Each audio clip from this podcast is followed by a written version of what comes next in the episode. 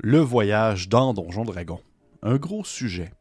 Dans certaines gammes, comme par exemple la No Unique, euh, publiée chez Free League, euh, le voyage fait partie intégrante de l'aventure. C'est vraiment une section importante dans, laquelle il va y avoir moult règles et moult situations à prendre en considération, alors que pour d'autres jeux, il s'agit d'une simple transition entre point A et un point B.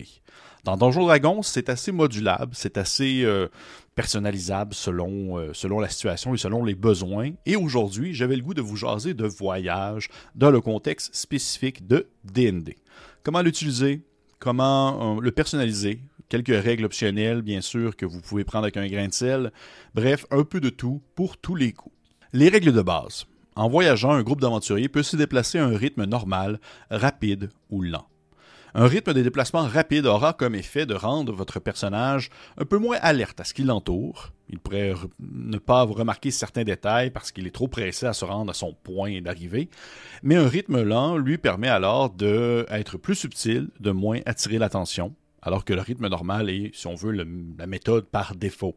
C'est important de savoir qu'en termes généraux, on prend en considération que les aventuriers se déplacent en bloc, se déplacent tous ensemble, parce que de prime abord, euh, bien un nain, un elfe, un humain, un alflin, un, gnome ne vont pas nécessairement avoir tous la même vitesse de déplacement à l'unité lorsqu'ils sont seuls. Nous les nains, nous sommes des sprinteurs, redoutables sur les courtes distances. Mais en groupe, eh bien, on prend en considération quand même qu'ils sont euh, ensemble et qu'ils se déplacent au même rythme.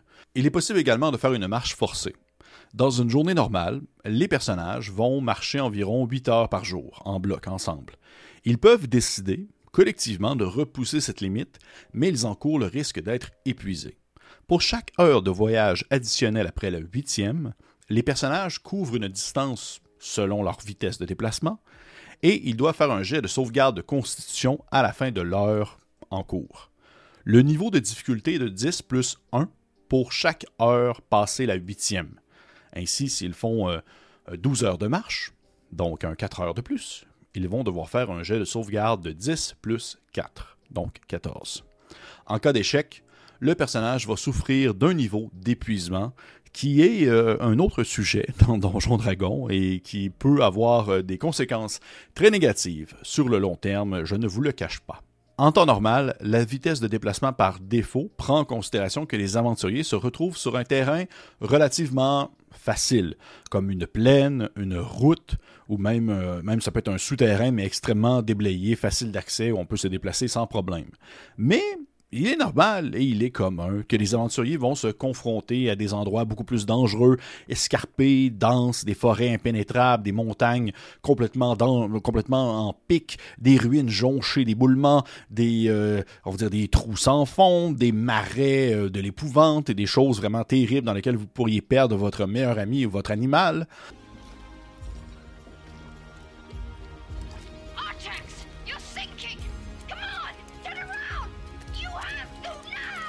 Ces différentes zones dans lesquelles vous pouvez vous déplacer sont considérées comme des terrains difficiles. Sur un terrain difficile, vous vous déplacez de la moitié de votre vitesse habituelle. Donc, se déplacer d'un mètre en terrain normal va vous coûter deux mètres en terrain difficile. Ce qui fait que vous couvrez seulement la moitié de la distance normale en une minute, en une heure ou même dans une journée complète. Vous avez également l'option de escalader, nager ou ramper, qui sont trois modes de déplacement euh, peu communs chez l'être humain euh, au quotidien, mais qui peuvent survenir dans une aventure euh, à risque. lorsque vous escaladez ou nagez, chaque mètre en fait de déplacement vous en coûte un autre, un peu à la même manière qu'un terrain difficile, sauf que le terrain difficile peut aussi compter.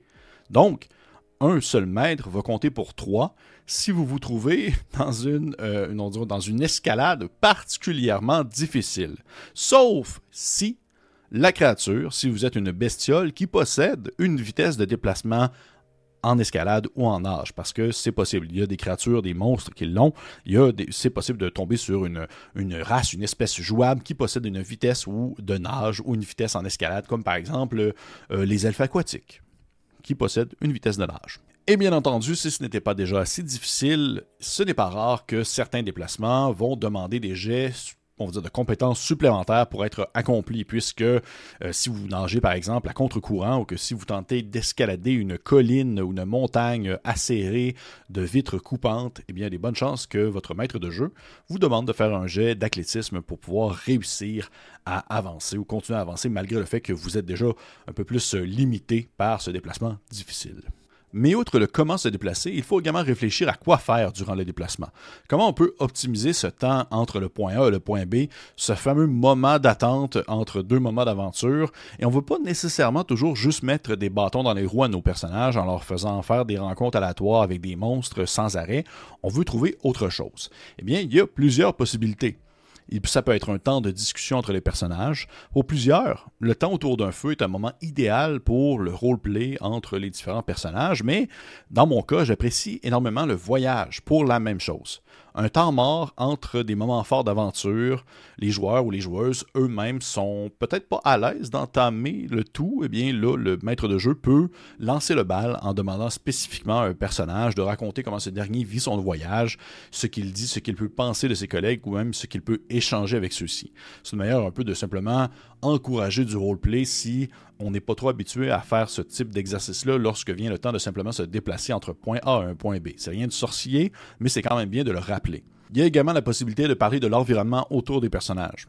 Vos personnages, votre groupe d'aventuriers vont traverser plusieurs biomes, plusieurs faunes et flores euh, euh, au courant de leur voyage, au cours de leur aventure, et, le fait d'être confrontés à différents événements euh, météorologiques vont faire en sorte qu'ils vont subir euh, on va dire des péripéties qui ne sont pas directement associées à des combats ou à des échanges de coups et d'épée, comme par exemple une, tempête de sable ou euh, une, bourrasque de vent, le, fait de marcher sur le bord d'une falaise qui est sur le bord de s'effondrer, une forêt aussi profonde dont il est absolument impossible d'apercevoir à quelques mètres devant soi. Ce sont tous des événements ou des éléments naturels qui ne vont pas nécessairement demander beaucoup d'implications alors qu'on peut régler le tout assez rapidement. Je vais en parler tout à l'heure dans euh, certaines règles optionnelles que je propose ou différentes méthodes. Mais ça permet tout de même de créer un peu d'enjeu, ça, ça permet de créer un peu d'aventure entre les aventures, entre le point A et le point B. Euh, les conditions météorologiques, c'en est aussi une autre et je vais également en mentionner quelques mots tout à l'heure. Aussi, la possibilité de parler des événements observables qui permettent d'en savoir plus sur le monde autour des personnages. C'est quelque chose que je conseille de prendre avec parcimonie, de, de faire avec attention parce que ça peut arriver qu'un groupe de joueurs et de joueuses ne vont pas nécessairement avoir le réflexe de se dire que le monde qui tourne autour de leur personnage euh, évolue sans eux. Ils vont avoir le réflexe de dire s'il y a quelque chose de visible, c'est parce que ça interpelle mon personnage. Pas nécessairement. Parfois, c'est seulement une occasion de parler du monde ou de faire, d'expliquer certaines choses sans pour autant les raconter. Comme par exemple, si on prend par exemple des personnages qui rentrent sur un, terrain d'un royaume qu'ils ne connaissent pas et euh, ils voient des soldats du roi rentrer dans une maison et euh, attraper un magicien et le mettre au cachot parce que celui-ci pratique de la magie euh, interdite. Il faisait de, de l'incantation et c'est interdit dans cette région du royaume ils l'ont vu. Ils ont seulement été témoins euh, lors de leur voyage de cet événement. Ça ne les concerne pas directement. ils ont été témoins et euh, ça leur permet d'en savoir un peu plus sans nécessairement devoir se le faire raconter verbalement euh, de, du début à la fin. Je trouve que c'est une manière fluide en quelque sorte de partager de l'information sans que ce soit nécessairement mentionné de vive voix par un autre personnage non joueur pas important. Mais là, comme je le dis, il faut faire attention parce que ça peut arriver des fois que les personnages vont prendre n'importe quelle branche, n'importe quelle euh, carotte au bout d'un bâton en se disant ça nous concerne, le vieux bonhomme vient de se faire enfermer, on va aller libérer, peu importe les résultats. Et là, ça pourrait déraper ou euh, vous glisser entre les doigts la situation, ou ça peut aussi mener à d'autres aventures palpitantes. Ça dépend vraiment de votre groupe et de la manière que vous animez. C'est vraiment à vous que ça regarde. Et maintenant, je vais vous proposer quelques règles maison que j'aime bien utiliser pour les voyages dans Donjon Dragon. L'objectif étant de simplifier le tout sans pour autant retirer le plaisir du voyage. Déjà, première chose à prendre en considération, je suis un gars qui ne veut pas m'embourber dans les distances. Euh, on peut mentionner les distances comme kilomètres, mètres, etc., histoire de garder une certaine logique dans les normes reconnues de distance, mais dans mon cas, lorsque vient le temps de, de mentionner le tout hors jeu, ou du moins de manière méta, en quelque sorte hors du contexte des personnages, je ne vais pas, exemple, parler à la, la place d'un personnage non joueur, ça va être le maître de jeu qui va parler. Je vais calculer le tout en X ou en zone. Un hex, c'est un hex-crawl, c'est un hexagone, une zone spécifique. La zone peut ainsi avoir différentes distances. L'important, c'est qu'elle me permet de faire une conversion simple et rapide pour calculer les distances de déplacement lors d'une journée pour les personnages. Ainsi, les déplacements sur une route normale, c'est quelque chose de très commun, va coûter ou va prendre environ une journée par X-crawl, donc hexagone à la vitesse normale. En une journée, un groupe d'aventuriers vont pouvoir faire se déplacer d'un hexagone à un autre. Ensuite, voyager dans des prairies ou des collines, quelque chose d'un peu plus sportif, sans pour autant dire que c'est euh, extrêmement difficile, va prendre deux journées par hexagone. Ici, un groupe d'aventuriers va se déplacer d'un hexagone à un autre en deux jours.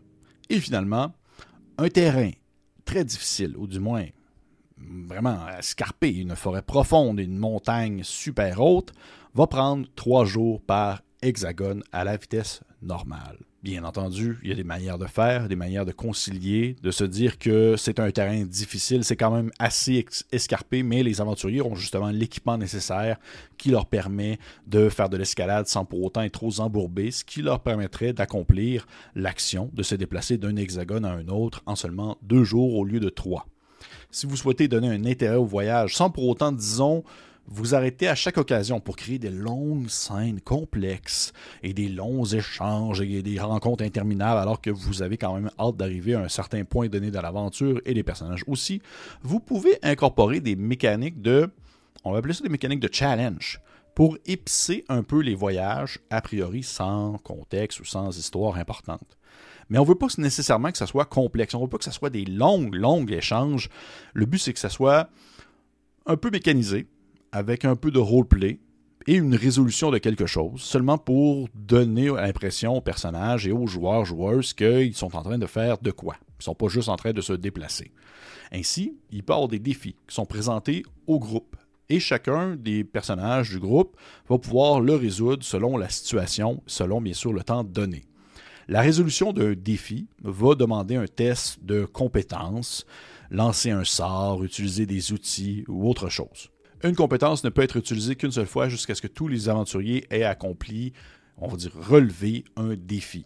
Euh, parce que oui, il y a des compétences qui sont plus intéressantes que d'autres, surtout dans le contexte euh, on d'un espace sauvage. On pense à discrétion, on pense à l'athlétisme. Mais l'objectif ici, c'est aussi de faire creuser un peu sa caboche, de faire preuve un peu d'originalité pour trouver des utilités à certaines compétences qu'on aurait peut-être moins le réflexe d'utiliser selon certaines situations. Pour générer un défi, je vous montre une table que j'utilise par défaut, mais que je change vraiment selon les envies, selon les besoins, selon le contexte de l'aventure. Est-ce que nos aventuriers sont dans un endroit qui est particulièrement dangereux ou non, euh, c'est assez modulable, c'est assez changeant. Et là, ce que vous voyez, c'est une version un peu par défaut. Il y a des problèmes et il y a des besoins. Des besoins, c'est qu'est-ce que les aventuriers veulent, qu'est-ce qu'ils ont besoin dans le moment présent, quelque chose plus, qui est plus interne à eux et au groupe, alors qu'un problème, c'est plus un, un, danger ou une menace ou justement une difficulté externe qui leur est imposée.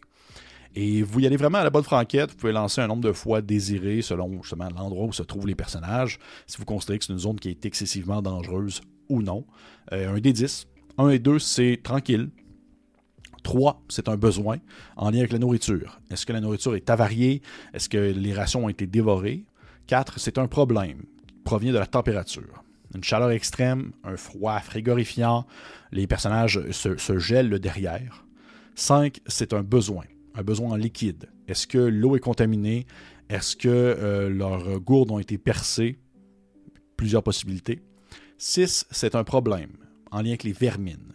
Il y a des piqûres, les, joueurs ne sont pas capables de, les personnages ne sont pas capables de s'endormir la nuit, il y a des insectes, il y a euh, des petits, des petits, des petites bestioles qui sont venues dévorer le bois de leurs armes ou même le métaux, parce qu'on s'entend que ça peut être magique, là, et ça peut être plein de choses. 7, c'est un besoin, un besoin en lien avec les abris ou l'abri ou comment est-ce que les joueurs font pour se dormir la nuit. Est-ce que leur tente a été brisée? Est-ce que euh, l'endroit où ils se trouvent, le sol est complètement rocailleux, c'est impossible de trouver une manière de se coucher, d'être confortable? 8, c'est un problème qui est en lien avec les blessures mineures. Une cheville tordue, une blessure à être tombée justement sur le sol, ça a été raflé le bras, euh, avoir dans le fond, avoir regardé trop longtemps l'horizon, même trop longtemps vers le, vers le soleil pour pouvoir essayer d'apercevoir des indices ou quelque chose et on s'est un peu brûlé les yeux. Bref, quelque chose qui va faire en sorte que les personnages vont devoir prendre les mesures nécessaires pour pouvoir continuer à avancer euh, sans pour autant être trop ralentis par ceux ou celles qui sont blessés, sans, sans pour autant dire que c'est quelque chose de très très grave. Mais l'objectif ici, je le rappelle, c'est de faire lancer des dés en lien avec des compétences, en lien avec des outils, en lien avec les connaissances des personnages pour qu'ils trouvent des solutions à la situation. Ça n'a pas besoin d'être critique à chaque fois. Euh, loin de là. Simplement avoir un petit plaisir à trouver des résolutions à des problèmes qui leur sont présentés. Mais au 9, c'est un besoin en lien plus avec les relations. Est-ce que le moral est à plat? Est-ce qu'il y a des tensions entre des personnages?